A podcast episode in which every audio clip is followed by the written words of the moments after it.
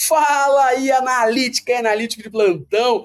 Seja bem-vindo ao nosso Analytics Talks, que tem a pauta de hoje sobre como transformar dados em decisão.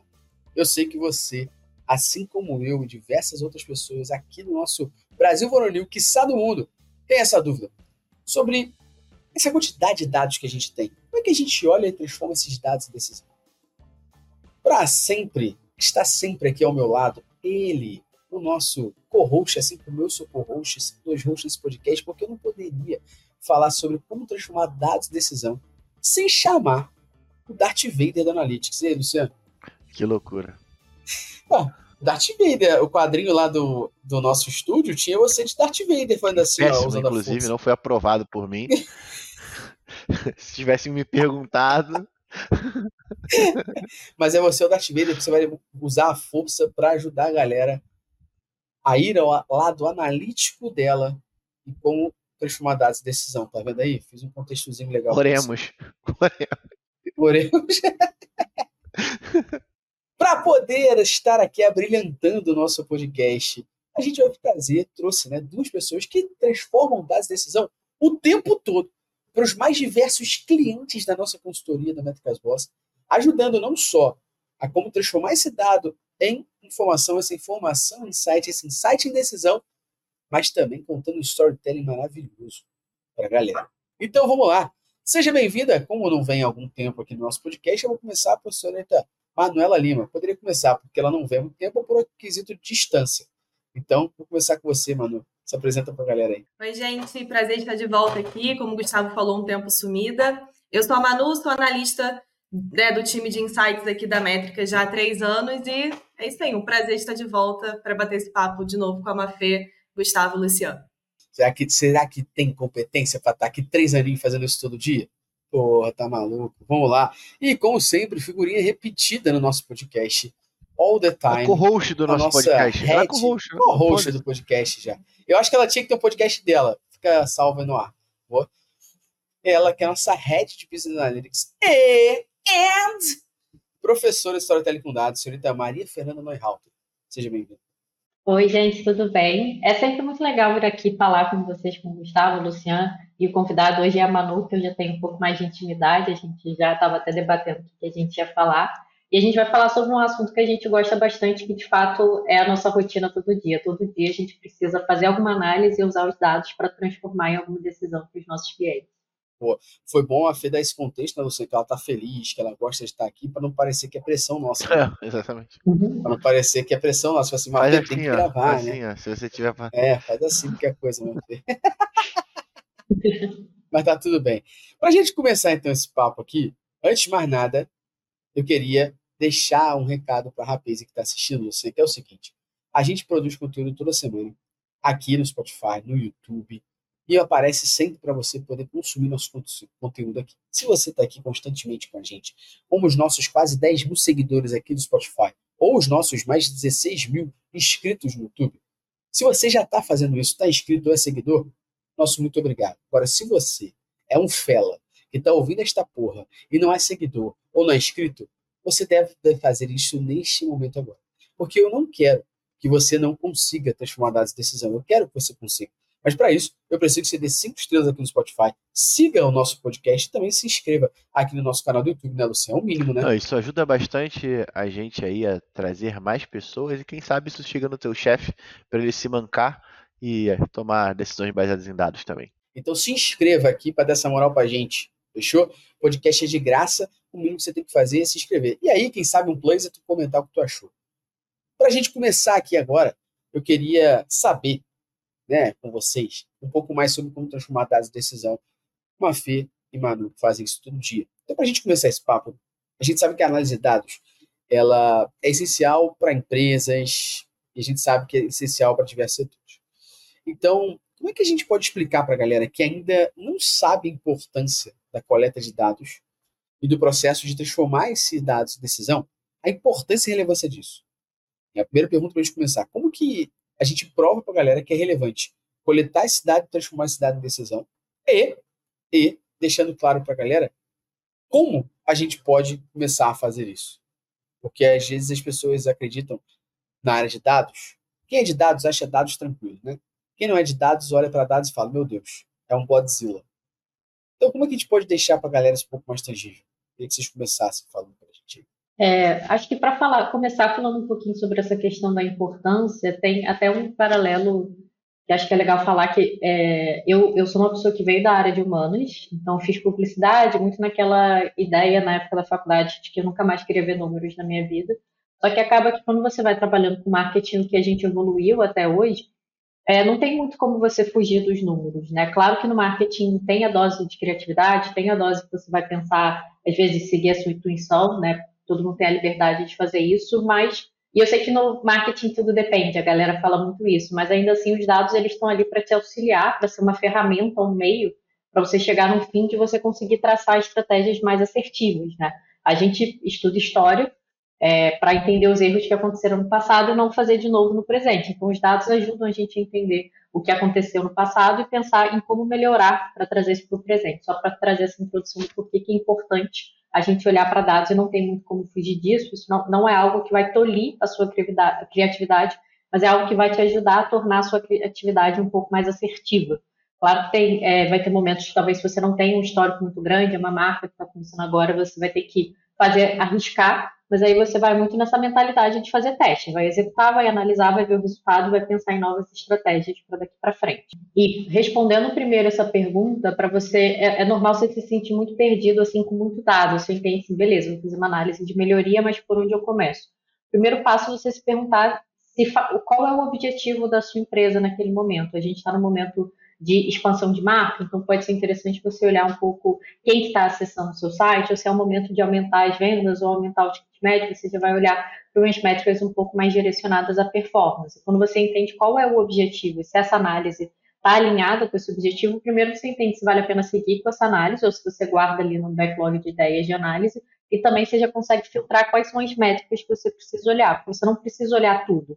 A gente, tem, a gente fala muito isso até para os nossos clientes. Se você inicia uma campanha de topo de funil, de repente um display, uma campanha de YouTube, que vai levar tráfego para o seu site, é normal que a taxa de conversão caia. A gente tem que antecipar essa queda e não necessariamente é um problema.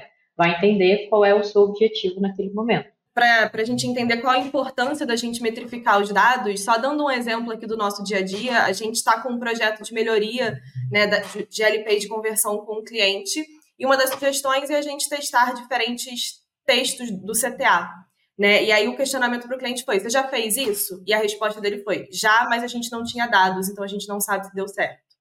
Então a importância de coletar dados e de analisar os dados para melhoria é justamente isso, né? Você saber o que já foi feito e saber se isso já deu resultados ou não, e a partir daí você testar novas coisas e continuar a otimização, né? Então a importância dos dados para análise de desempenho é justamente isso, para você entender, o, como a Mafê falou, o histórico da sua empresa e, né, continuar a entrar nesse processo de melhoria contínua.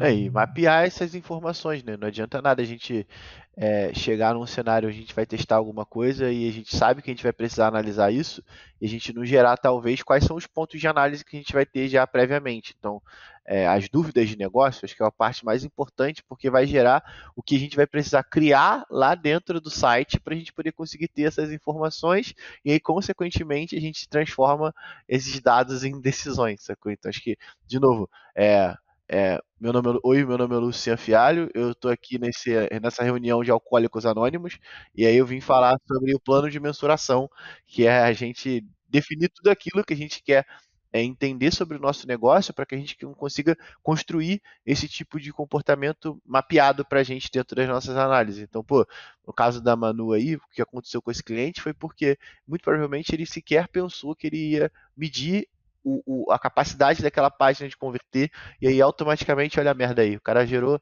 quanto de custo não foi gerado para a empresa com esses testes que ele fez e não conseguiu medir, sacou? Então, sei lá, acho que é, é, eu sempre acabo voltando para esse passo atrás, e acho que a Mafê trouxe um ponto interessante, que é algo que a gente está até mudando constantemente dentro do nosso plano de mensuração, que é justamente perguntar tipo, quais são as suas dúvidas sobre o negócio, porque essas dúvidas que a gente acaba fazendo sobre o nosso negócio vão virar eventos, vão virar dimensões, vão virar métricas, vão virar tudo aquilo que a gente vai utilizar para poder transformar em decisão depois.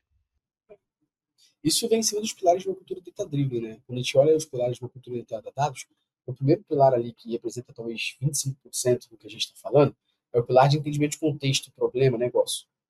Depois, a gente está falando de mais 25% aqui, que é o pilar sobre coleta de dados e processamento.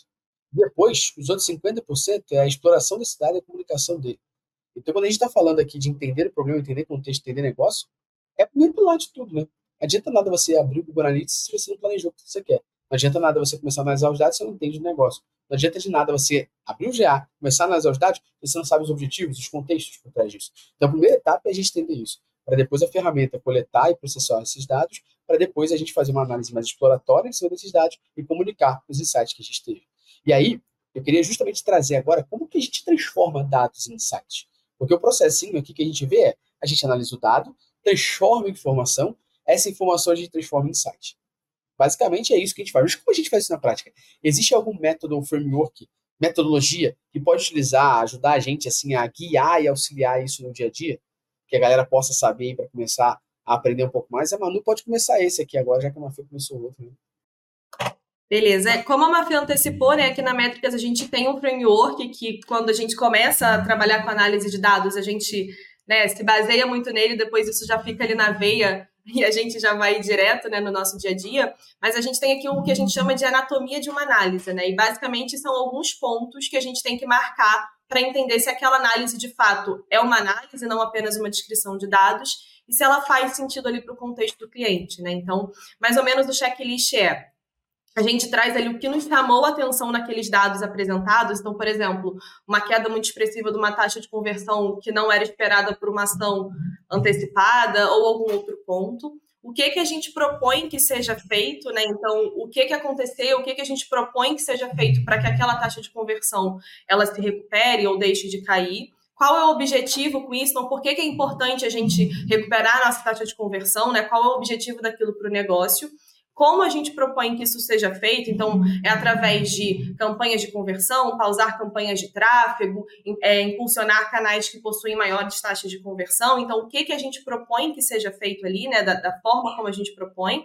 Qual o resultado que a gente espera com isso? Então, ah, a gente espera que impulsionando a campanha X a gente consiga aumentar em tantos por cento a nossa taxa de conversão.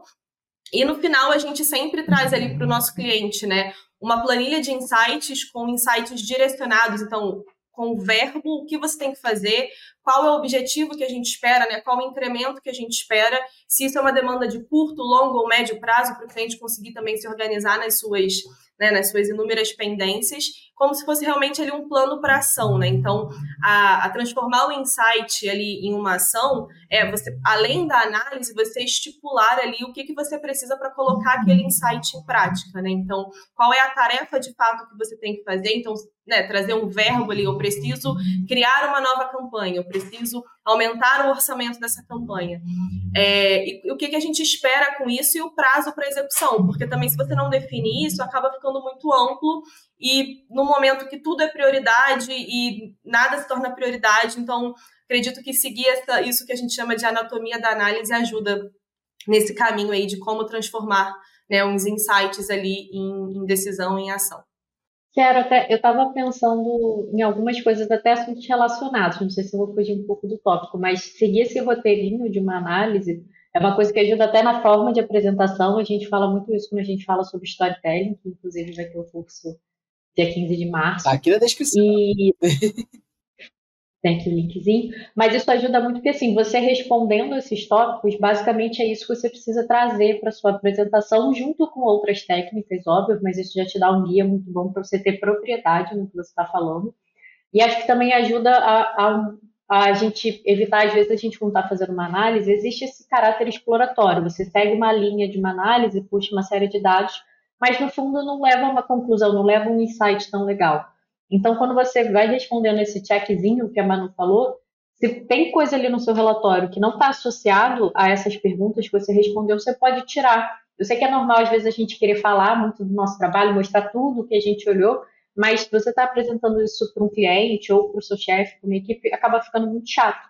E a pessoa vai se perdendo e na hora de você falar o mais legal, né, trazer ali a cerezinha do bolo, que é o insight, o pessoal já está disperso, já está desgastado. Então, isso te ajuda tanto a fechar uma ideia de uma análise de qualidade, como também a melhorar a sua forma de apresentação, deixar o seu relatório mais assertivo, né, mais direcionado ali de fato para o insight. E você não se perder, né, não cair na armadilha de acabar fazendo uma análise que é apenas descritivo e no final não tem nenhuma proposta ação. Vocês trouxeram, vocês trouxeram os pontos em cima tipo, de uma análise descritiva, né? Mas como que ficaria isso em cima de algo mais exploratório? Por exemplo, tipo assim, eu tenho uma hipótese mais pensada em uma página de produto específica e aí eu quero entender se eu trocar é, um botão da cor tal para cor tal é, e aí a gente desenrola essa análise em cima disso. Porque assim, é, aí eu vi que vocês trouxeram uma visão analisando dados descritivos para poder transformar esses dados descritivos em uma é, um insight lá na ponta. Mas existe um caminho que a gente pode fazer para análises um pouco mais exploratórias, ou isso entra no meio do bolo, sabe?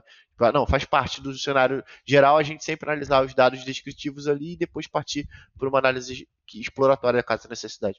Na, quando é uma análise exploratória, a gente até tem alguns pontos ali do checklist que a gente mantém, né? Que é muito assim, o que, que a gente está propondo que seja feito, qual o nosso objetivo, né? Sempre que a gente traz uma sugestão de algo que não tem um histórico dos dados, a gente tem que tangibilizar muito para o cliente qual o benefício para ele fazer isso. Então, a gente está tá fazendo essa análise exploratória, está entendendo ali porque a gente tem a hipótese de que isso pode melhorar a taxa de conversão, pode aumentar o ticket médio, pode aumentar a taxa de clique em determinada parte do site. A gente precisa, é, no final o cliente vai falar, beleza, eu vou fazer isso, mas por que, que você está sugerindo? O que, que isso vai melhorar?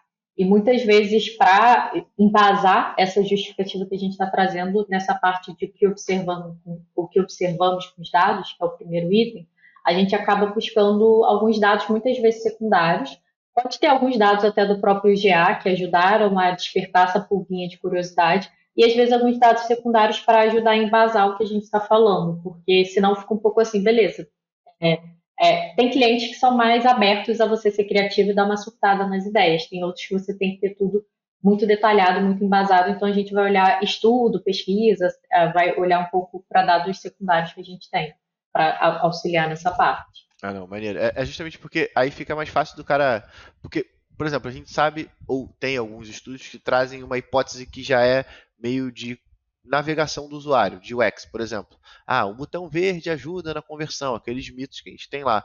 E aí a minha ideia era tipo, justamente como é que a gente quebra isso dentro de. Para não, peraí, vamos pegar essa porra desse estudo que a gente viu lá, lá de fora e vamos tentar trazer para nossa realidade. Porque o que eu, eu, acabo vendo na prática é que essa mudança não funciona para todo mundo. Senão, né? Então você vai vendo, tem várias marcas que têm é, CTAs de, de navegação onde o botão é vermelho. E assim, o cara não vende menos ou mais por causa disso, sacou? Então, é, eu queria entender justamente como que a gente adapta essa visão. Acho que é, foi. Obrigado, tá? Obrigado. Acho que a galera aí vai. Manu ia complementar aí ah, também. Por favor. É, só complementando, essa parte do descritivo dos dados também é importante para a gente ter um parâmetro de comparação, né? Então, assim, beleza, a gente está sugerindo a mudança da cor do botão porque estudos indicam que o botão verde converte mais. Mas qual é o cenário que a gente está hoje? Se a gente não descreve isso para o cliente, a gente depois também não consegue mostrar se esse teste ele teve ou não resultado, né? Então. E aí, se a gente, por é, exemplo, não está é medindo esse evento hoje, a gente teria que passar a medir esse comportamento para a gente poder deixar esses dados maturarem e aí a gente faz a análise em cima disso, na, em cima da troca. Exato. Senão a gente cai naquele primeiro exemplo que eu trouxe, né? A gente não sabe se deu resultado porque a gente nunca mensurou. Então, o descritivo é importante por isso. Nessa etapa do que a gente nunca mensurou, a gente tem que sempre responder como a gente pode mensurar. E que métrica que a gente vai fazer, que ferramenta a gente vai ter. Porque não é porque a gente nunca mensurou que a gente vai deixar de lado. Então, agora, o que, que eu faço para poder mensurar? E aí, ainda em cima dessa análise de como transformar dados em decisão, é, é, legal a gente pensar num caminhozinho, né? Que é o, caminho tradicional das pessoas é eu analiso o dado, transformo informação, essa informação eu analiso insights, já já a gente vai falar um pouquinho melhor desses insights. Esse insight, então, eu comunico. Essa comunicação que eu faço para alguém gera uma ação que eu volto à primeira etapa, né, de analisar os dados de informação. E é importante entender que entre a gente comunicar esse insight e ter execução desse insight, é importante a gente só ressaltar que tem que ter aqui no meio disso storytelling com dados, a história que os dados estão dizendo, que é a maneira como você vai comunicar isso para os outros. Não é só comunicar, faz essa ação aí. Então, sempre volto a dizer aqui que ó, tem podcast Storytelling com dados aqui, ó, para você dar play. E também tem o curso comigo como a Fê, que está aqui na descrição. Mas o podcast vai te auxiliar bastante aqui para você entender que nessa etapa aqui tem que ter o Storytelling com dados. Muitas vezes você não tem uma, uma, um insight sendo executado, porque você não soube contar a história. O que as meninas trouxeram, que o Luciano trouxe aqui, já dá um framework legal. Mas, ainda em cima disso, tem um cara que é o Brent Dykes, que ele tem um livro chamado Storytelling com Dados de Impacto. Ele fala muito sobre a nossa relação com o insight. E no livro ele diz que a gente tem três tipos de relações com o insight. A gente tem insights pessoais, insights insiders, insights outsiders. E eu queria que vocês trouxessem para a gente uma contextualizada sobre o que, que são esses insights pessoais, insider e outsider. Eu posso ajudar a contextualizar aqui também. E como que na prática, na hora que a gente tem essa relação com o insight, como que a gente transforma isso na comunicação que a gente vai levar para os outros? É, então, a gente até aproveita esse conceito no curso de storytelling, vou falar de uma forma mais resumida para não dar muito spoiler, mas essa parte de insights pessoais é como você está apresentando para uma pessoa que está diretamente ligada para o que você está falando. Então, digamos que, falando no caso da consultoria, a gente está fazendo uma análise de mídia paga e vai apresentar para o analista de performance daquela empresa. Ele está diretamente ligado naquilo, ele provavelmente olha aqueles dados, ou espera-se que ele olhe também diariamente, e ele está super. É muito mais fácil dele estar interessado no que a gente está falando, porque isso impacta diretamente o trabalho dele. Então, ali, quando a gente vai pensar no storytelling, por exemplo, a gente já pode usar termos um pouco mais técnicos, pode se aprofundar em alguns detalhes. É uma pessoa que está ali muito dentro da operação e está diretamente interessada no que você está falando. Por um outro lado, pode ser também uma pessoa um pouco mais resistente ao que você está falando, por entender que aquilo é uma crítica do trabalho dela. Você tem que fazer essa essa análise de contexto, mas em geral é uma pessoa entendendo, tendo esse contexto de entender que você está ali como um parceiro para auxiliar, trazendo um olhar um pouco mais macro em cima dos dados, ele vai estar tá ali diretamente interessado naquilo que você está falando. Já a pessoa, quando a gente fala de insider, é uma pessoa que está ali dentro da, da empresa, da organização, ela está envolvida no processo, mas não é aquela pessoa que está ali diretamente envolvida na operação ali dos dados. Então, é uma pessoa que também é um pouco mais fácil dela entender, o que está acontecendo, até espera-se que ela se interesse, mas você precisa pensar um pouco como puxar ela ali, porque não é algo que está impactando diretamente o dia a dia dela de trabalho. Tem algum ponto de, desses que eu falei que vocês queriam complementar? Eu acho que, do que falando assim de forma geral, para também não dar muito spoiler do curso, acho que eu tentei falar sem ser tão, tão detalhado. Chamaram complementar aí. É, eu não tenho nada assim conceitual para complementar, mas o que eu queria falar que vem do que a gente vem falando do início também é que né, para o storytelling com dados e tudo mais, você precisa conhecer o seu cliente, o seu interlocutor.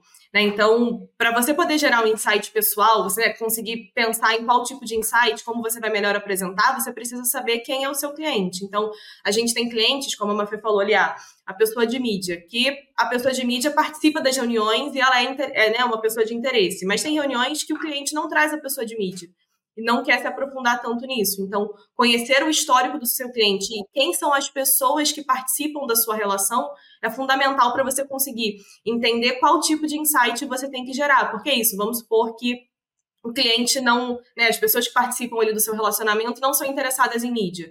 E você traz insights de mídia, vai ser um insight que não vai ser pessoal, não vai ser insider, vai ser completamente outsider para aquela pessoa, não vai ser interessante, provavelmente ela não vai se motivar em fazer porque aquilo não está afetando ela diretamente. Então, conhecer quem é o seu cliente para poder pensar na melhor forma de gerar esse insight também é fundamental, né, para essa questão de tornar, é, né, transformar os insights em decisão, porque se aquele insight ele não é apelativo para aquela pessoa, se ela não se interessa por ele, ela não vai transformar ele em decisão. Complementando o que vocês trouxeram, contextualizado.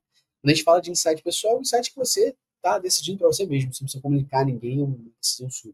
Você está falando de insight, insider é, por exemplo, uma Fê e Manu teriam um insight que complementa a área delas. Elas trabalham juntas na mesma equipe, elas têm contextos, elas se conhecem, conhecem as pessoas por fora, então elas conseguem se comunicar melhor. E o outsider é quando eu comunico com uma pessoa que não necessariamente tem contexto e relacionamento, e que se essa pessoa não tiver nada a ganhar com o meu insight, ela se pergunta para que, que eu vou fazer isso.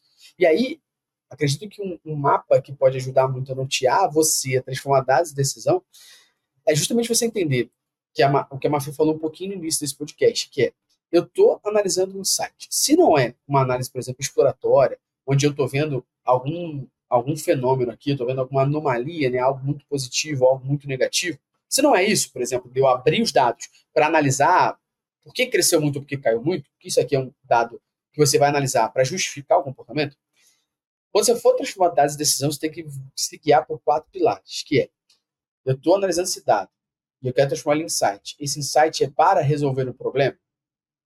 Não. Esse insight é uma oportunidade de negócio? Não. Esse insight é uma melhoria? Não. Esse insight, então, ele é simplesmente para a gente poder resolver um erro?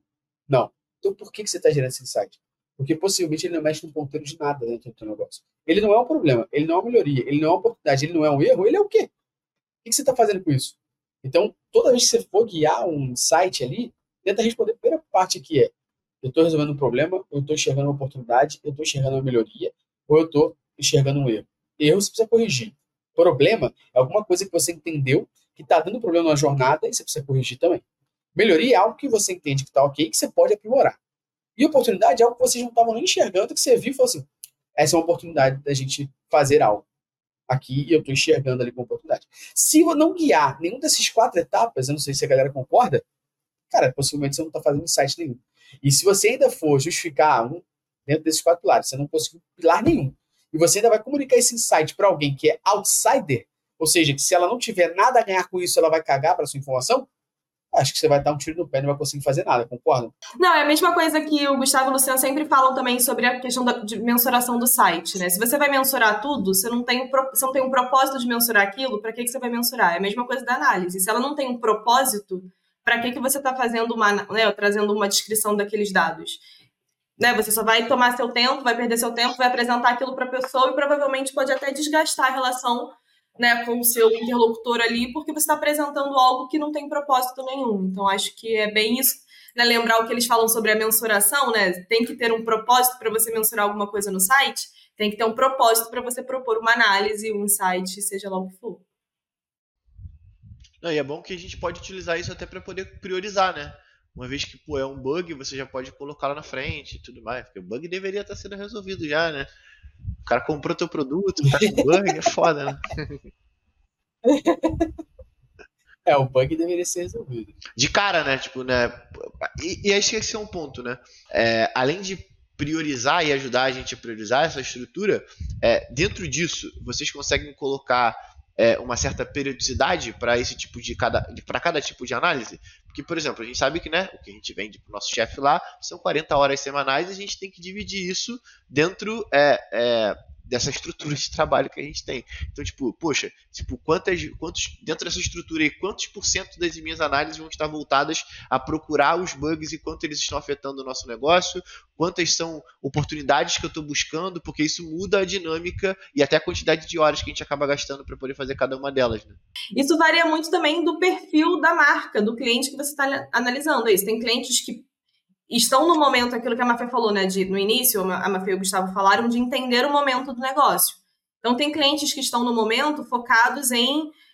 É, eles já têm, por exemplo, um time interno de dados e eles querem que a consultoria auxilie para enxergar novas oportunidades, porque o time interno já está preocupado em resolver bugs ou então eles não têm nenhum suporte, eles no momento querem entender quais são os principais problemas que atravancam a jornada para depois pensar em melhorias e oportunidades. Então, vai muito do momento daquela marca, né? Seja você trabalhando na própria marca ou com uma consultoria com clientes, entender o momento e aí você direcionar os seus esforços. Maneiro, maneiro, porque acho que tipo, deve ser muito interessante, tipo, essa não, não só pensando a gente como agência, né, ou a gente como consultoria, assim, mas no profissional no dia a dia dele, como que ele dividiria esse tempo pensando que ele está numa empresa e ele tem que fazer tudo, né? O cara ele toca o, Web Analytics, Digital Analytics na empresa dele. Acho que é um pouco mais voltado para essa, essa parte, assim. Então, pô, beleza. Então, se a gente puder dividir, você pode, para poder conseguir ter um pouco mais de êxito, focar tantos por cento em, em procurar bug, tantos por cento em oportunidade.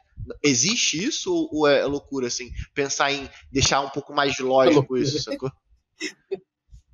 Mais analítico. É, né? não. É, e aí, pô, pode, pode o Gustavo levantar a bola para o Gustavo cortar até, porque acho que se, se a gente pudesse deixar para o cara, olha, é, foque os seus esforços em, pô, beleza, quando você, o plano de 90 dias do cara, sacou? Tipo assim, o cara acabou de entrar numa empresa e ele tem que organizar é, é uma pica gigantesca que a empresa tem legado de 15 anos. Tipo assim, você vai começar fazendo, dedicando o seu tempo nessa estrutura aqui. Como é que vocês fariam assim?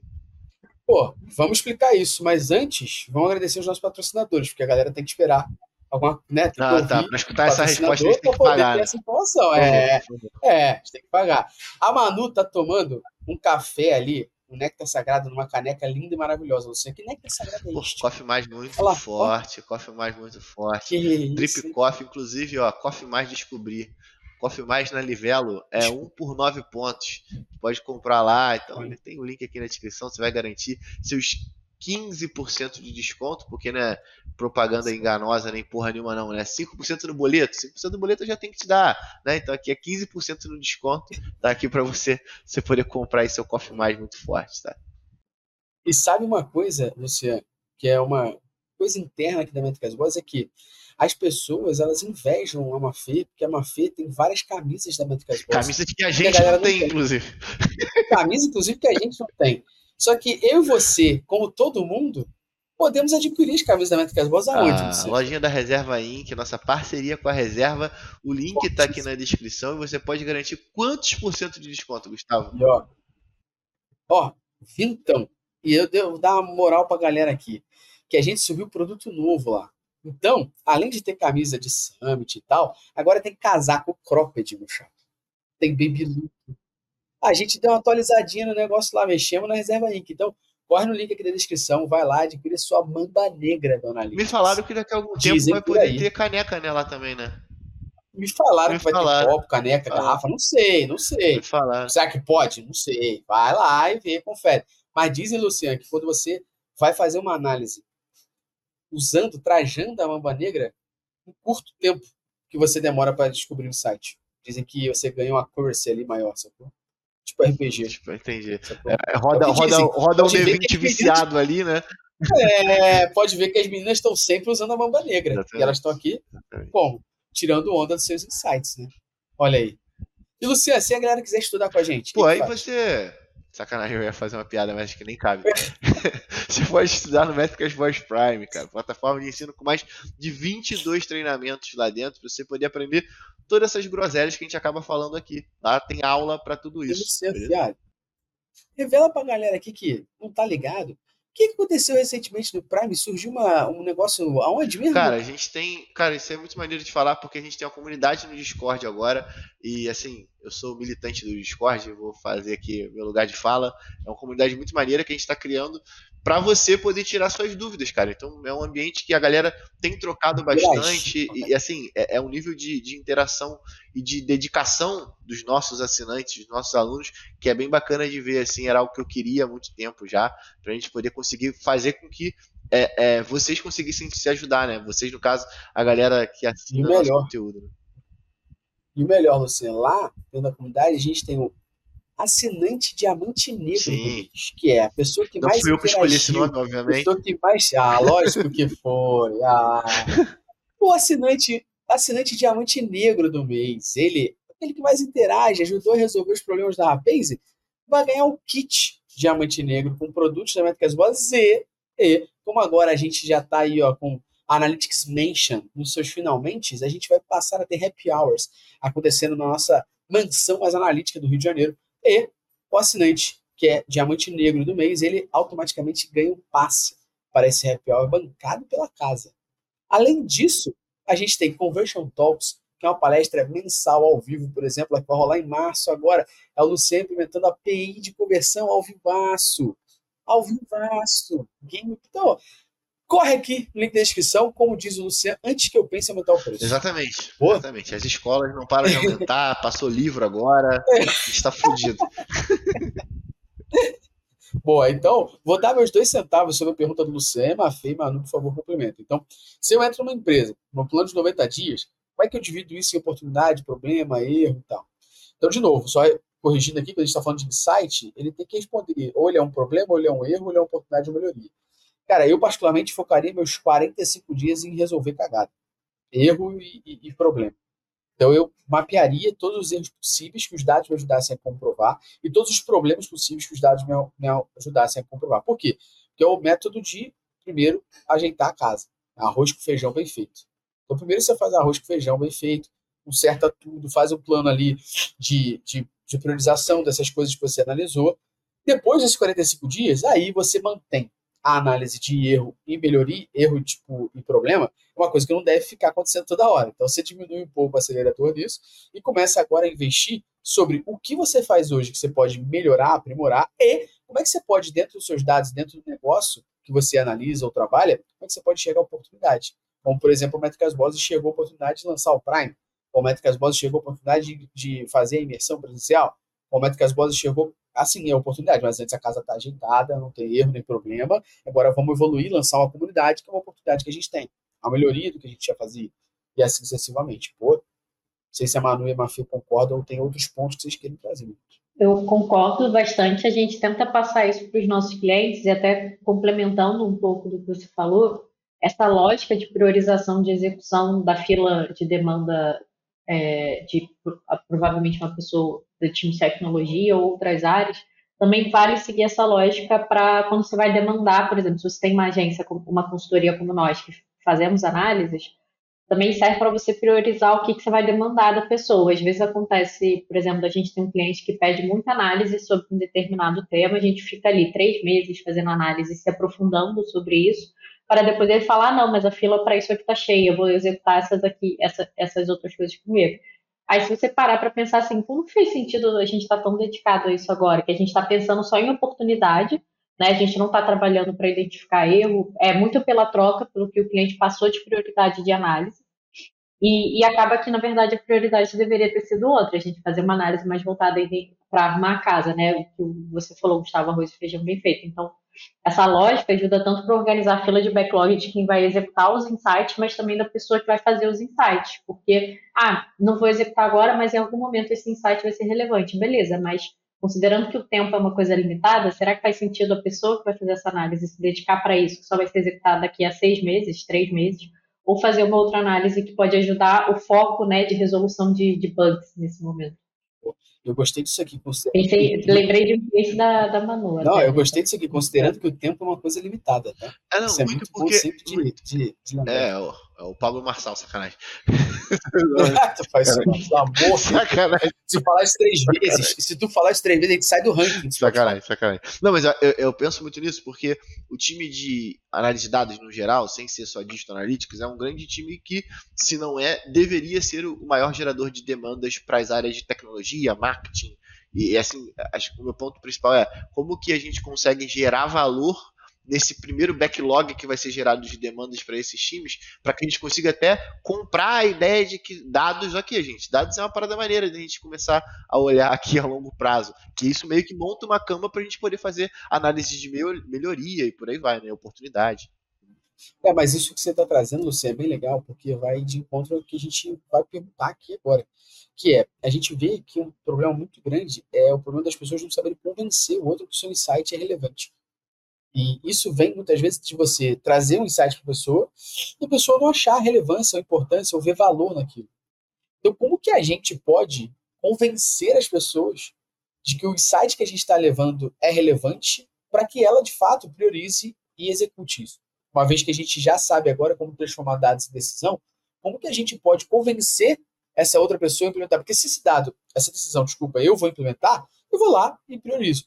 Agora, se essa decisão eu não vou implementar, não sou eu, eu tenho que convencer um próximo a fazer isso, como que a gente pode contar e, convencer essa pessoa de que o insight é relevante? Porque eu sinto que hoje no mercado, muita gente está tendo problema nesse poder de convencimento. As pessoas não estão sabendo como que elas convencem o outro que o seu site, que o seu site é relevante. A gente falou aqui já da relação que a gente tem com o insight, relação pessoal, relação insider, relação outsider.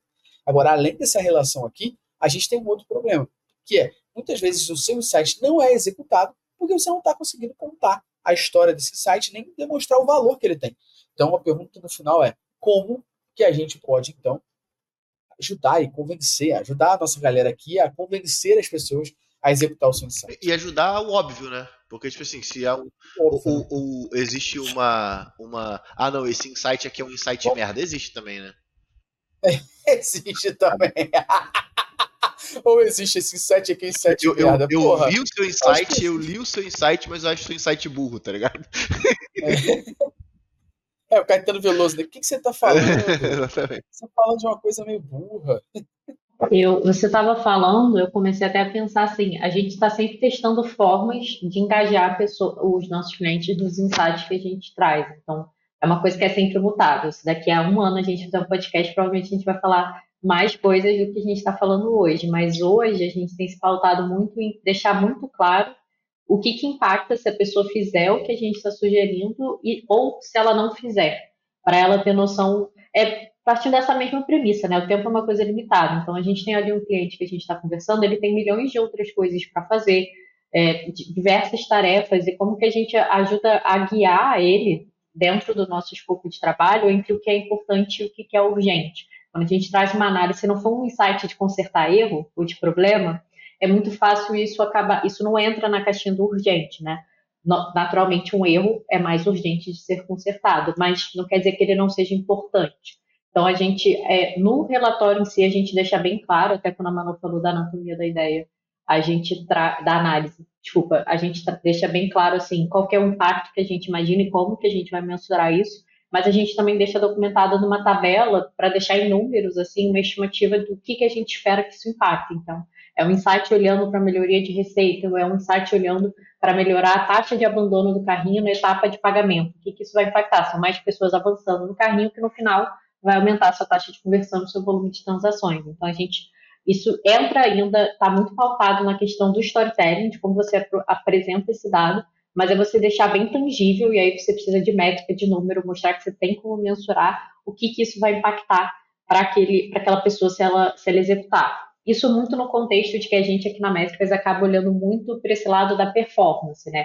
Quando você está tá trazendo um insight, uma análise mais voltada para branding, tem uma outra gama de formas de você mensurar. Mas aqui a gente acaba olhando muito para essa parte de performance, jornada do usuário, macro e micro conversões, então você tangibilizar o que ele vai ganhar, ou principalmente o que ele pode deixar de ganhar, e isso impacta ali quando a gente fala de bater meta, ou de bater além da meta, né, fazer além, e isso acaba ajudando assim, na prática ajuda ele a crescer, aquela pessoa a crescer dentro da empresa, porque ela vai estar fazendo um bom trabalho. É, e aí complementando, assim, é, é um desafio, né, como a Mafi falou aqui, né, de conseguir que as pessoas executem os insights, porque isso também depende da pessoa que está recebendo, né, então às vezes é, ela não quer executar para não mostrar que o que ela estava fazendo antes era um erro, tem diversos fatores aí, mas se você conseguir, né, que executar aquele insight, seja você ou seja o seu cliente, depois você trazer os resultados desse insight também é muito importante para que você continue fazendo com que aquele cliente execute. Mesmo que não seja um resultado positivo, você pode apresentar de uma forma, olha, a gente fez, mediu, a gente já identificou que essa estratégia não funciona para vocês. Agora a gente pode olhar para outro lado. Ou então, olha, vocês fizeram isso aqui que, que foi proposto, vocês tiveram um crescimento de X%. Olha como é interessante vocês executarem o que é proposto. Então, né, parte, além daquilo que a Mafê falou de no momento da apresentação do insight ser muito claro, né, aquilo que a gente conversou, de trazer verbos de ação para a pessoa saber exatamente o que ela precisa executar, você delimitar se aquilo né, é um insight para ser executado num curto, médio ou longo prazo, é, e trazer ali o impacto de variação, depois que for executado esse insight, você trazer os resultados, porque isso vai mostrar que aquele insight, e aí seja positivo ou negativo, mas que aquele insight ele gerou ou um crescimento ou um aprendizado para a empresa, né? Então, esse também é um ponto bastante importante, assim, não, ah, executei, beleza, parte para outra. Não, executei, e aí o que, que aconteceu com, né, com essa execução? O que, que a gente aprendeu com isso e como que a gente pode melhorar ainda mais a geração dos demais insights. E, e a questão final é a gente está falando de transformar dados em decisão, a gente está dando muita, muita dica aqui para a galera, mas vou levantar uma bola aqui que não adianta de nada se analisar dados se você confia na qualidade daquele dado, né? Como é que a gente garante, então, que esses dados são confiáveis, fidedignos e a gente pode confiar de fato que aquilo está demonstrando a, a real situação? E aí o Luciano pode cortar, né? Ania, cara, garantir, né? Cara, é, é, muito importante a gente dar um passo para trás e entender que o processo de análise de dados, de transformar dados em decisão, ele vem em cima de uma estrutura muito básica que é dividir essa, essa parte de, de, de análise entre coleta, armazenamento e visualização. É algo que tipo, eu fico falando direto, mas para mim faz muito sentido e aí vocês podem dar os, a, opinião de vocês. Mas coleta é a gente garantir que esse dado está sendo coletado é, da forma é, mais prática, né? ou seja, é, sem querer reinventar a roda e estruturado para que esses dados cheguem dentro da parte de armazenamento. É a gente garantir de fato a qualidade disso tudo, beleza? Antes desse processo, eu ainda consigo incluir o plano de mensuração, porque para mim só faz sentido partir para um cenário onde a gente tem coleta, armazenamento e visualização dos dados, uma vez que a gente sentou para poder planejar tudo aquilo que a gente quer medir, principalmente quais são as dúvidas que a gente quer responder. E aí, quando isso tudo está muito bem alinhado, fica muito mais fácil. Então, beleza, passamos da parte de coleta e fomos para a parte de armazenamento. Porque dentro dessas duas etapas é onde a gente tem que garantir muita qualidade desse dado. Porque assim, é raro, mas acontece sempre, né? O dado está sendo coletado certo, mas aí tem um processo de ETL no meio do caminho que está feito errado, transforma esses dados em um dado merda e a gente analisa os dados errados também. Acontece. Então é, é, a gente tem que sempre analisar em cima desses dois pilares aqui, armazenamento e coleta. E aí na visualização, só para poder complementar isso aí depois eu respondo, é sobre a gente conseguir é, entender quais são os tipos de extração, porque visualização não é só a gente é, abrir o Google Analytics e extrair os dados. Por exemplo, um alerta também é uma forma de visualização. Você pode receber um dashboard no seu e-mail, que aquilo dali vai te trazer quais são os pontos de melhoria entre uma e outra, ou quais são os, uma métrica que caiu devido a uma anomalia que aconteceu dentro do site, e por aí vai. Como a gente vai garantir a coleta? Mantendo a implementação o mais simples possível. O que eu pego de, de erro, e eu tomei uma porrada, foi do Google até uma vez, a gente conseguiu, num cliente, escalar o nosso nível de suporte de atendimento do Google até a galera de São Francisco. E aí, a primeira coisa que ele me falou foi assim, cara, mas eu vi aqui que você mudou a maneira padrão de implementar. Isso foi muito no início da Métricas Boss. Né? Você mudou a maneira com que a gente diz para vocês implementarem uma determinada tag. E aí, pô, por que, que você mudou? Por que, que você personalizou? E aí isso me fez refletir num nível absurdo. Pô, de fato, se eu não tenho controle sobre porra nenhuma do que está acontecendo dentro do Google Analytics 4, eu tenho que manter a minha implementação mais standard possível, para eu poder conseguir garantir que na hora que eu vou chegar lá no Google para poder reclamar esses dados, ele não vai poder falar, ah, não, mas você customizou e aí eu tenho que voltar três casas para trás ou ficar na prisão duas rodadas. Então, assim, é, eu sempre tento manter a implementação de acordo com o que a gente definiu e alinhou e mantendo ela no mais standard possível do que diz a ferramenta no geral. Pode ser Amplitude, Google Analytics por aí vai. E ainda existe alguma rotina, Luciano, que a gente deva revisitar isso para garantir a acurácia dessa informação? Por favor, né? Teste de, de compra a cada semana, dependendo do volume, a cada dia, dependendo do volume, e aí para você garantir que as tags estão disparando corretamente, é, a cada um mês você fazer uma revisão nas tags. Isso tudo depende do volume que você tem de trabalho, tá? Tipo, a cada um, dois meses você fazer uma análise dentro do Google Tag Manager para tentar entender tudo aquilo que você não está utilizando mais. Isso é uma coisa que acontece bastante no dia a dia, e assim, isso é quase que tipo 100% das nossas auditorias, né? A gente chega lá dentro da, do Google Tag Manager do cliente e aí quando a gente vai analisar o Google Tag Manager, pô, tem uma tag de HTML personalizado aqui que ela tem 3 anos. Pô, por que, que ela tem 3 anos? Não é possível que esse SDK não foi atualizado em algum momento, sacou? E aí o que a gente acaba pegando nesse, nesse, nesse ponto específico? Pô, o cara implementou o pixel do Facebook, e sei lá, em 2020, e aí, pô, o pixel do Facebook já está na versão 25 e ele está usando a versão 14. Sacou? Então, tudo isso são coisas que a gente vem trazendo para poder, de fato, Ó. garantir que essa coleta vai ser é, correta, né? garantir que ela está o mais próximo possível da realidade. Porque a gente já tem o erro da porra do GA que não funciona. Aí tu, pô, ainda vai ficar cagando pra homologação das paradas, é foda, né? Eu vou falar só mais duas coisas aqui. Uma é que eu não sei se, se você conhece, mas tem uma extensão do Chrome para GTM que ajuda muito a você medir o peso. Já ouviu falar? Olha aí, foi um maluco otário lá de São João que Caralho. Bem, é, assim, cara, gente, essa extensão ajuda bastante, cara, e, e, ajuda muito nessa. Qual o nome dela? Só pra galera tá ligada. O nome é péssimo, inclusive. Aceito sugestões. Mas é Get Google Tag Manager Size. O link pode estar aí na, na descrição para vocês poderem instalar. Hoje, se eu não me engano, ela já está com mais de 2 mil usuários lá no mundo todo, inclusive, né? Porque foi a ferramenta que a gente construiu aqui na Métricas Boss para poder auxiliar as pessoas a fazer esse deparo. Pô, quando eu não tenho acesso ao Google Tag Manager. E aí tem um caso até, vou dar um salve pro Barreirinhas, que ele mandou um case interessante, né? Que ele utiliza a ferramenta justamente fazendo essa arrumada da casa, que a gente estava falando aqui, Gustavo estava pontuando. Então, nessa arrumada da casa, o que ele faz? Ele entra no cliente ou na empresa que ele está trabalhando, tira o print do Get Google Tag Manager Size e depois que ele faz essa higienização do Google Tag Manager, ele tira um outro print e mostra aqui, ó, como é que tá agora, como é que tava antes. Então é uma extensão muito maneira que a gente fez de graça para vocês, tá? Bom, foda. Isso aí.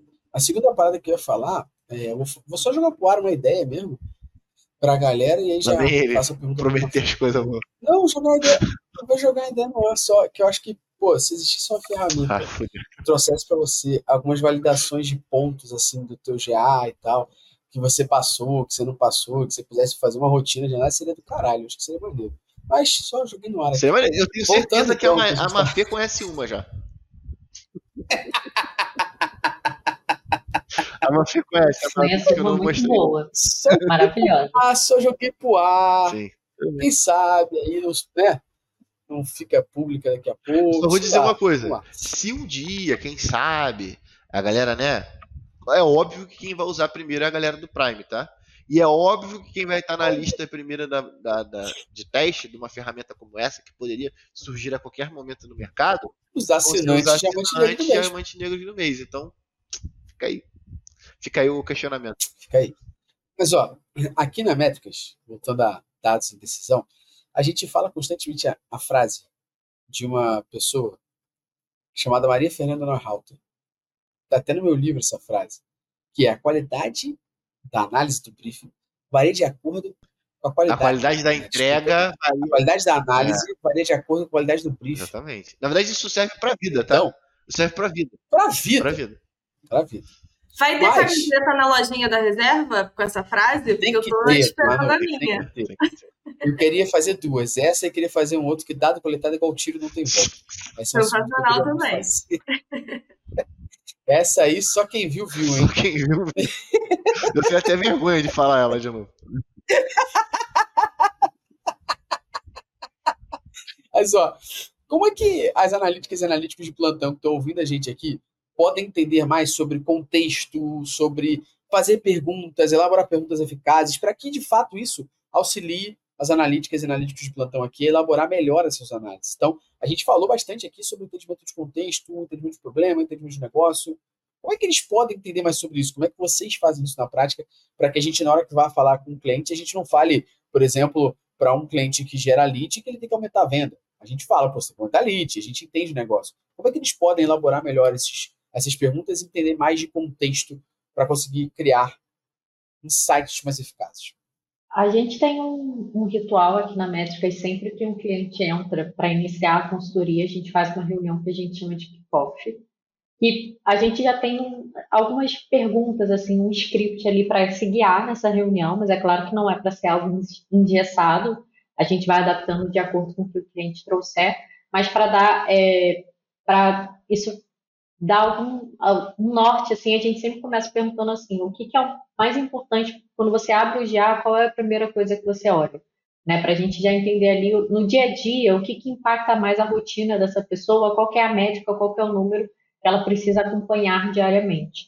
E também a gente sempre pergunta muito assim, qual é a meta da empresa, qual é o objetivo do negócio para aquele ano, isso são coisas que em geral são traçadas, e, com, e tudo isso vai ajudando a gente a definir o que, que é mais interessante para análise ou não. Tudo é sempre com muita troca junto com o cliente para ele validar, mas essas perguntas acabam já ajudando, que impacta muito né, nessa frase, né? A qualidade da entrega depende da qualidade do briefing. A gente não está no dia a dia do cliente, então a gente precisa que ele passe para a gente muito assim, o, o, o que, que ele precisa olhar, quais são os dados que ele é cobrado, de repente, de apresentar para uma diretoria, ou dados que impactam diariamente aquelas decisões do, do dia a dia de operação, se uma campanha caiu, se uma campanha está tá vendendo bem, né? Dando exemplo de mídia que acaba sendo é, realmente uma coisa um pouco mais on time.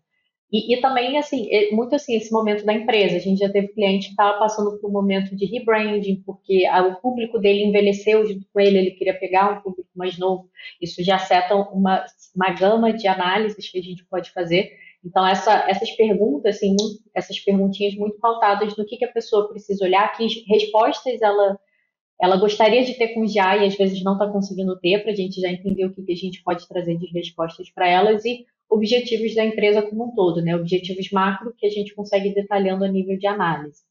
Uma outra coisa legal também que a gente tem, mas vou até passar para a Manu falar um pouquinho, é o nosso processo de data discovery. Quando a gente já fez essa reunião de briefing, mas a gente está ali pensando, beleza, a gente já tem aqui um norte de análises, mas indo mais no detalhe, né? Que tipo de análise, que tipo de perguntas a gente pode listar para poder começar a, a, pensar em hipóteses para fazer essa análise. Pensando também, né, o Luciano levantou esse questionamento, como a pessoa, né, não como consultoria, mas como a pessoa que trabalha ali na empresa pode também ajudar a ter esse contexto, algo que também é sempre dito aqui pelo Luciano, principalmente, mas pelo Gustavo também, é a questão da documentação. Então, não apenas a documentação técnica, mas você precisa ter, ter documentado o histórico da sua empresa, por exemplo. Né, o Gustavo falou dessa questão da qualidade do briefing, depende da qualidade da entrega e como entender o contexto.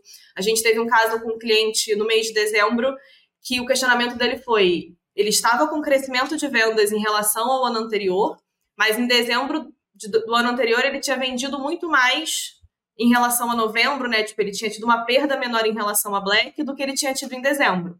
Ele estava enxergando isso como um problema, mesmo ele tendo crescimento em relação ao ano anterior. E aí o questionamento que a gente, né, que a gente trouxe ali, pensando num contexto macro, foi: qual foi a sua promoção da Black Friday de 2022? Qual foi a sua promoção da Black Friday de 2023? Ah, de 2022 foi 20%, de 2023 foi 50% provavelmente, no contexto da empresa, você vendeu muito mais ali, né? A gente tinha o dado do JAC, você vendeu muito mais na Black de 2023, porque você tinha uma promoção maior e você pode ter dividido aquele público que compraria em dezembro. Então, além, né, se você está ali dentro da empresa, se você entende esse contexto, peraí, deixa eu entender o que aconteceu ano passado ou o que aconteceu mês passado, dependendo de como você faz esse comparativo, né, de ser trimestral e tudo mais, o que estava acontecendo antes, o que está acontecendo agora. E você não vai lembrar disso. Você pode não, não ter estado na empresa nesse período, ou você também esquece, né, muita coisa acontece. Então, ter documentado as ações vão te ajudar a ter contexto, seja você como analista ou seja para passar esse contexto para a consultoria. Então, por exemplo, ah, Ó, ano passado a gente teve um lançamento do produto em fevereiro, esse ano a gente não tem. Eu preciso saber disso quando eu vou fazer uma análise para entender se teve queda ou não. Se o cliente não me passa isso, né? Se era um cliente que não estava na consultoria no passado, ele não me passa essa informação, eu vou virar para ele e vou trazer uma, uma análise super alarmante. Por exemplo, ó, a gente caiu 50% em venda, mas não é alarmante. A gente caiu porque ano passado a gente lançou um produto novo.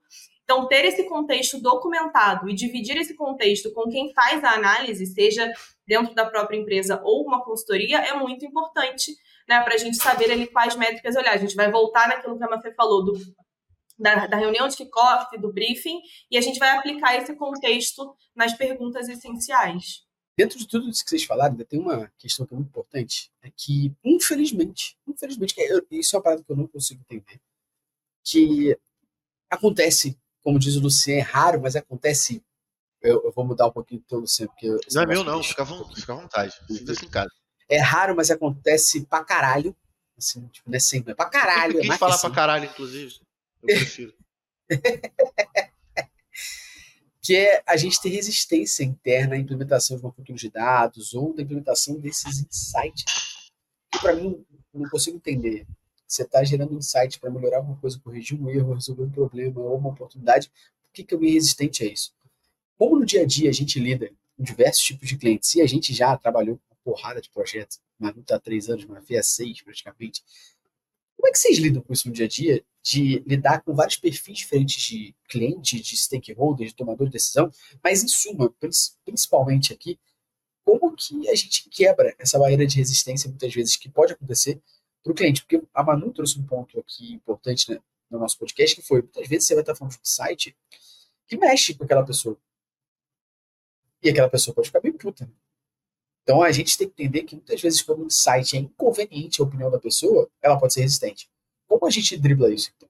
Não, eu ia falar que entra muito naquilo que a Mafé falou, de como você traz isso, né? Por exemplo, se a gente traz apontando, ó, oh, isso aqui tá cagado, não faz dessa forma. Com certeza a pessoa vai ter resistência para implementar a sua opinião. Mas se você usa as táticas, né, que tem até no curso de oratória do Prime, de como apresentar o dado, você, né, você entende qual é o perfil daquela pessoa. Você já tem um relacionamento com aquele cliente, né? Se for a primeira reunião é um pouco mais difícil, mas se você já tem um relacionamento, você entende mais ou menos ou então com o seu chefe, né, ou com a pessoa do outro setor, você sabe mais ou menos como aquela pessoa é. Então, você adaptar a comunicação. Então, você não vai virar e falar assim, ó, oh, isso aqui tá tudo errado, vamos mudar tudo. Não, olha, a gente identificou que tem uma outra oportunidade, a gente vê, se for o caso de uma consultoria, né, que a gente tem vários clientes, pô, a gente vê que isso aqui dá certo com outras marcas, pode ser que dê certo com você também. Então, nesse caso, né, se for algo sensível para a pessoa, acredito que o melhor seja você adaptar a comunicação e não ser combativo. Você precisa mostrar aquilo como uma alternativa que pode ser testada.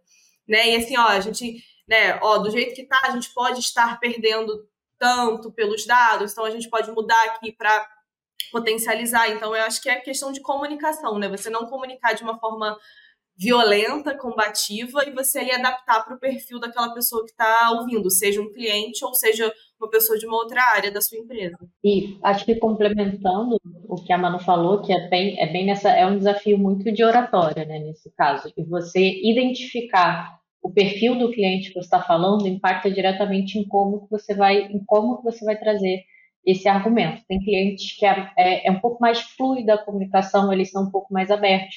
Tem clientes que talvez você precise. Claro que sempre tem que ter um equilíbrio, é um equilíbrio muito tênue, porque todo mundo está no ambiente profissional, você tem que ser extremamente profissional o tempo todo, mas tem clientes que você precisa se impor um pouco mais para mostrar que você também sabe o que você está falando, que você não tirou essa ideia do nada, assim, tirei aqui da, da cabeça falei qualquer coisa. Ela é super embasada do, e foi o caminho que eu segui. E às vezes ele pode até entender o caminho que você seguiu e não concordar, pode ser o caso. E, e até saber colocar ali que ele não concordar não faz necessariamente a análise ou o insight está errado, são formas, são escolhas, né? No fundo são tudo escolhas. Você, beleza, você está optando por ir por outro caminho, não quer dizer que a análise está errada. E se você quer fazer outro caminho, a gente analisa o resultado depois e vamos ver se dá certo ou não. A gente também tem que ser imparcial, não pode ser 100% apegado ao insight, mas tem que ter sempre muito esse cuidado de sentir se é, se é o momento de você se impor um pouco mais e de mostrar que você sabe ali o que você está falando, ou se é o momento de você trazer, assim, muito nessa, nessa dinâmica de ser uma oportunidade. Então, tem ali, a gente eu, é, acho que é muito comum, não sei se todo mundo aqui que está ouvindo já, é, já ouviu falar, mas o perfil DISC, quem está aqui ouvindo o podcast e ainda não viu, é legal pesquisar, ele ajuda você a entender um pouquinho como que você dá uma ajustada na sua comunicação, se a pessoa é um pouco mais dominante, se ela é um pouco mais conforme, vai depender muito da forma que você vai trazer essa apresentação. E às vezes você pode estar apresentando um insight que você não espera, que vai deixar uma pessoa meio incomodada ali, porque impacta ela, e você vai ter que ter essa civirologia de ter esse jogo de cintura ali na hora que você está apresentando, de adaptar a forma que você está falando. Eu pensei até num desafio aqui pro senhor Gustavo Esteves. É maneiro, é maneiro. Vamos ver se. Vamos ver, né? Vamos ver. Vamos ver. Gosto disso, né? É a segunda vez que ele me bota na rabuda aqui, na, na, fogueira. Vai lá, Luciano. Vai, lá. Não, vai, vai voltar o teu momento. Não, não, não. Que isso, que isso. É... Não, mas acho que é um exercício vai maneiro lá, aqui da gente poder fazer aqui em conjunto. É, vamos, vamos pensar aqui num cenário a gente vai testar como é que seria essa comunicação. Acho que é um pouco disso que eu quero trazer. Então, pô, você está analisando os dados lá você viu que teve uma puta queda de taxa de conversão do mês para o outro. Quando você vai analisar esses dados, você vê que foi por um erro de implementação de tags que você gerou. Como que tu conta isso pro teu chefe, tá ligado? Que eu gerei o erro. Pode ser que eu, pode ser eu, eu gerei o erro. O time de tecnologia gerou o erro. Pode ser, é, pode ser, pode ser. Pode ser eu, pode ser eu, não tem problema não. Assuma a bronca. Tá, beleza. beleza. Vamos lá. Só não ficar também Depois eu chegaria pro meu chefe é, como é que eu cheguei pro meu chefe falando que eu fiz um erro que ferrou a das correção. Beleza. A primeira coisa, antes de tudo, é o que eu faria era só entender que erro foi esse e como que eu fiz, beleza?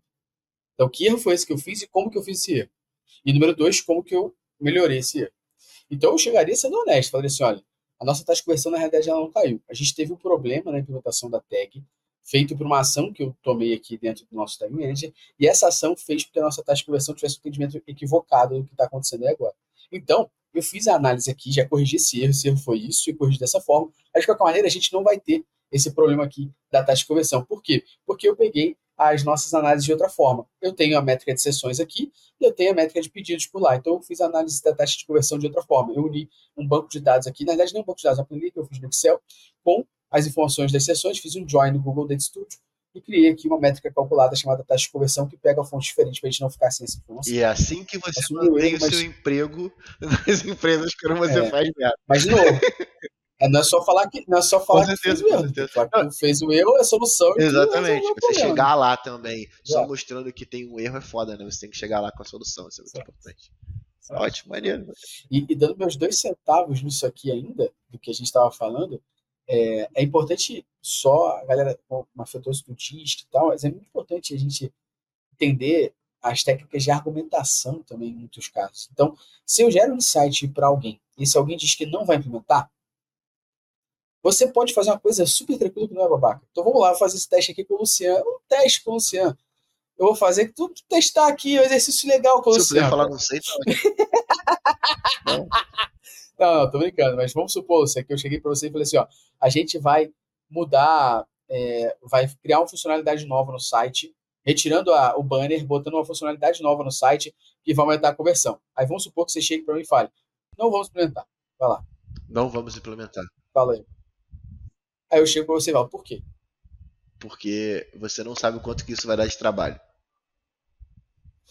Você sabe quanto que isso vai dar de trabalho para me dizer, para a gente poder ter análise aqui? Não. Mas eu posso mandar o pessoal medir. Então, quando o pessoal medir, a gente pode entender se faz sentido Com ou não. certeza. Eu joguei a pica toda pro Luciano. E a demanda agora é minha, aqui? inclusive, né? A demanda é pro Luciano. Ou seja, ele não quer implementar, então ele justifica porque ele não quer implementar essa porra. Exatamente. Vambora, sacou? Então eu contra-argumentei ele com perguntas para ele mesmo, né? Falar, então, eu só não quero implementar porque eu sou filho único. É, no final, né? Você reduz o cara a ele dizer, nosso filho único, né? Então é foda. Mas, Só- ó, pra gente ir pro final. Vai lá, Manu, Não, só recuperando que a gente teve um caso assim, que a gente propôs uma sugestão de segmentação para a agência e a agência retornou falando: ah, não, porque eu particularmente não gosto muito, não. E aí, Isso é o foda. cliente ele acabou tendo que fazer porque a argumentação dele não era válida, né? No caso aí do Gustavo, quando você joga esse porquê. Mas por que não? Ah, porque eu particularmente não gosto. Acho que aí fica claro para todo mundo que é uma opinião. Aí E é foda que o Não faz porquê, a vontade que dá. e é foda que o porquê, Ah, ele, bom. ele só é mais. Ele só é mais. é, só gera mais demanda pra quem foi perguntado, né? A todo tempo. É, Porque então, agora e assim, quem tem que provar o e assim, porquê que não tem que ser feito Não. sou eu, né? E existe sim a lógica de você ter o porquê e o porquê fazer sentido. Não é nenhum problema, a gente está aprendendo e evoluindo. Agora, muitas vezes o porquê é só porque eu não quero. É, o caso da Manu eu não posso estar na reunião dessa, porque eu vou ter que me segurar para falar assim. Eu, particularmente, queria mandar você tomar no cu, mas não vou fazer. Deve acontecer bastante com a galera que trabalha nas unidades. Que vontade de fazer isso! Ó, pra gente ir pros nossos finalmente aqui agora, a gente vai fazer um exercício com a Manu e com a Fê. Olha aí. Estamos aqui, fazendo, aqui na sala de aula. De- Todo mundo fazendo exercício. Não, a gente vai fazer um bate-bola rapidinho. Eu vou fazer uma pergunta, vocês não podem pensar, vocês têm que falar o que está no coração. E aí eu vou iniciando por cada uma num momento diferente, fechou? As duas vão responder, só que eu vou. Manu, você responde isso. Aí depois a Mafê responde. Aí depois eu começo pela Mafê e volto pela Manu. Fechou? Mas não pode pensar. Tem que responder o que tá aqui. Pra galera sentir Não, tem que responder o que tá aqui. No coração. É. Então eu vou começar pela Manu. Manu, o que nunca pode faltar em uma análise? Propósito. Quer contextualizar? É aquilo que a gente falou, né? Do propósito. O que, que você quer atingir com aquela análise? Se ela não tem um propósito e um propósito válido, né? Aqueles que que a gente citou, oportunidade, melhoria, correção de erro ou identificação de um problema, você não tem por que fazer. Então, a análise ela precisa ter um propósito de existir. Mafê, não pode copiar o relator, não. Então, eu falaria proposta à ação, que não pode faltar numa análise, que é sempre terminar com uma conclusão, um insight ali, não só é, não só descrever os dados, que é uma, é uma confusão muito comum. Então, tá, tá alinhado. É. É, para não ser engenheiro de obra pronta, né? Agora que construiu o prédio, tu fala, pô, podia ter varanda.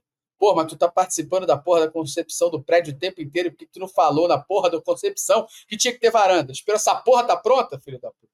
É, você tem que dar ação, senão a crítica é só crítica, né? Boa, começar pela Mafê agora. Principal conselho para ter foco nas análises. Menos é mais. Churrasquinho. É, e é, que é? Churrasquinho, mas é, É, menos é mais e muitas vezes mantenham. É, vá para um caminho simples que pode funcionar melhor, e aí trazendo um contexto. Como a gente fala de briefing, de você entender se isso está alinhado com o objetivo do negócio e a pergunta que você tem, quais métricas respondem essa pergunta de fato, isso te ajuda a ir muito nesse, nesse contexto de filtrar, é, de você entender de fato quais são as métricas que vão te ajudar a trazer essa resposta. Então, por isso que, que menos é mais. Não, não querer trazer todas as métricas possíveis, olhar, dar uma volta enorme para chegar no insight, às vezes você poderia ter feito um caminho mais rápido. Menos é mais é muito bom, por sinal. E aí, Manu, você? Eu diria que ter um briefing atualizado, porque é isso, não adianta você ter um briefing de seis meses atrás e hoje o foco já mudou completamente daquela marca e você ficar continuando trazendo análises referentes àquele objetivo, né? Então, você manter um briefing atualizado, né? Seja você sendo interno ou uma consultoria, tendo essa conversa com as áreas de interesse, acho que é bem importante para a gente ter um, uma, né, um foco ali nas análises. Se isso não aconteceu com ela nos últimos dois, três dias, eu só tomara três pinos, meu chapa.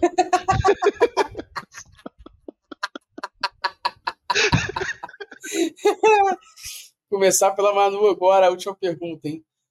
Dentro de todos os pontos que a gente trouxe, de como transformar dados em insights, em decisão, qual é a etapa essencial para isso? Nossa, acho que todas. mas vamos lá, eu vou ser, não sei se seria usada na resposta, mas acho que seria a proposição do insight. Então é essencial você saber como propor aquela ação, porque como a gente conversou, né, se você não sabe como propor aquilo, pode ser que a pessoa, né, o seu interlocutor ali não, não compre o seu barulho. Então, você vai ter feito um trabalho que pode ser muito bom, mas você não soube vender aquilo, né? Então, saber como propor a execução do insight é essencial. Boa. Você, Mafê? Foi difícil porque eu concordo muito com a Manu, mas para trazer uma resposta diferente, eu falaria saber como você vai mensurar se esse insight deu certo ou não, quais são as métricas que você vai olhar. Concordo, acho que negligenciam muito isso. Depois que faz o negócio, fala, Ih, e agora? Deu certo, errado? É tipo assim, né, Eu sinto que deu certo. É, é tipo assim, agora, Luciano, e agora? Acabou o podcast com todo mundo fazendo ah lá do Jô, sabe? E o podcast tá no final aqui já e todo mundo ah acabou? Como assim? Porra, aulas, né, Luciano? É à toa que trabalha com a gente. Né? Exatamente. Né? Exatamente. Manu, Mafê, obrigado por essa aula em formato de videocast, podcast e conversa. Eu acho que, acho não, né? Eu tenho certeza, baseado nos dados e nos fatos da minha cabeça, que a galera que ouviu aqui saiu daqui com a cabeça explodindo e com muito foco para trabalhar em transformação de dados de decisão. E se você quiser ajudar a gente a comprovar as fontes dos dados da cabeça do Gustavo, você pode interagir com esse conteúdo dando cinco estrelas, compartilhando ele nas suas redes, que vai ajudar a gente a medir se esse conteúdo de fato te ajudou, beleza? Exatamente. Bom, Manu, obrigado, viu? Vou deixar um recado para a galera aí. Obrigada, gente. Sempre um prazer participar aqui. E apesar de conviver aí com essas três feras aí durante todo, todos os dias, eu sempre aprendo muito quando eu participo dos podcasts. Então, brigadão pelo convite. Né, Mafia? E queria agradecer de novo pelo convite. É sempre muito bom participar. Aqui é sempre uma troca muito legal. Aqui a gente falou até de um assunto que está muito no nosso dia a dia, até se empolga um pouquinho mais falando. Mas é uma coisa que tem, você sempre sai com a cabeça renovada. Então, espero que quem está ouvindo tenha gostado, porque para a gente aqui do nosso lado foi um prazer participar. Você que ouviu, de nada, mais uma vez, por conteúdo gratuito aqui, que o mínimo que você tem que fazer é dar cinco estrelas, se inscrever, seguir a gente, compartilhar com todo mundo. Porque eu tô começando a ficar boladão com a galera que fala, ih, eu ouço podcast. Eu falo, é mesmo? Abre o Spotify. Tu acha que eu não faço? Você sabe que eu sou cara de pau. Fala, abre o Spotify. Eu vou ver, o cara não segue, não deu cinco estrelas e diz que ouve podcast. Aí essa pessoa só é tem mais uma coisa a mais é. do que a gente. Até o próximo episódio. Tchau. Tchau. Até o próximo, valeu.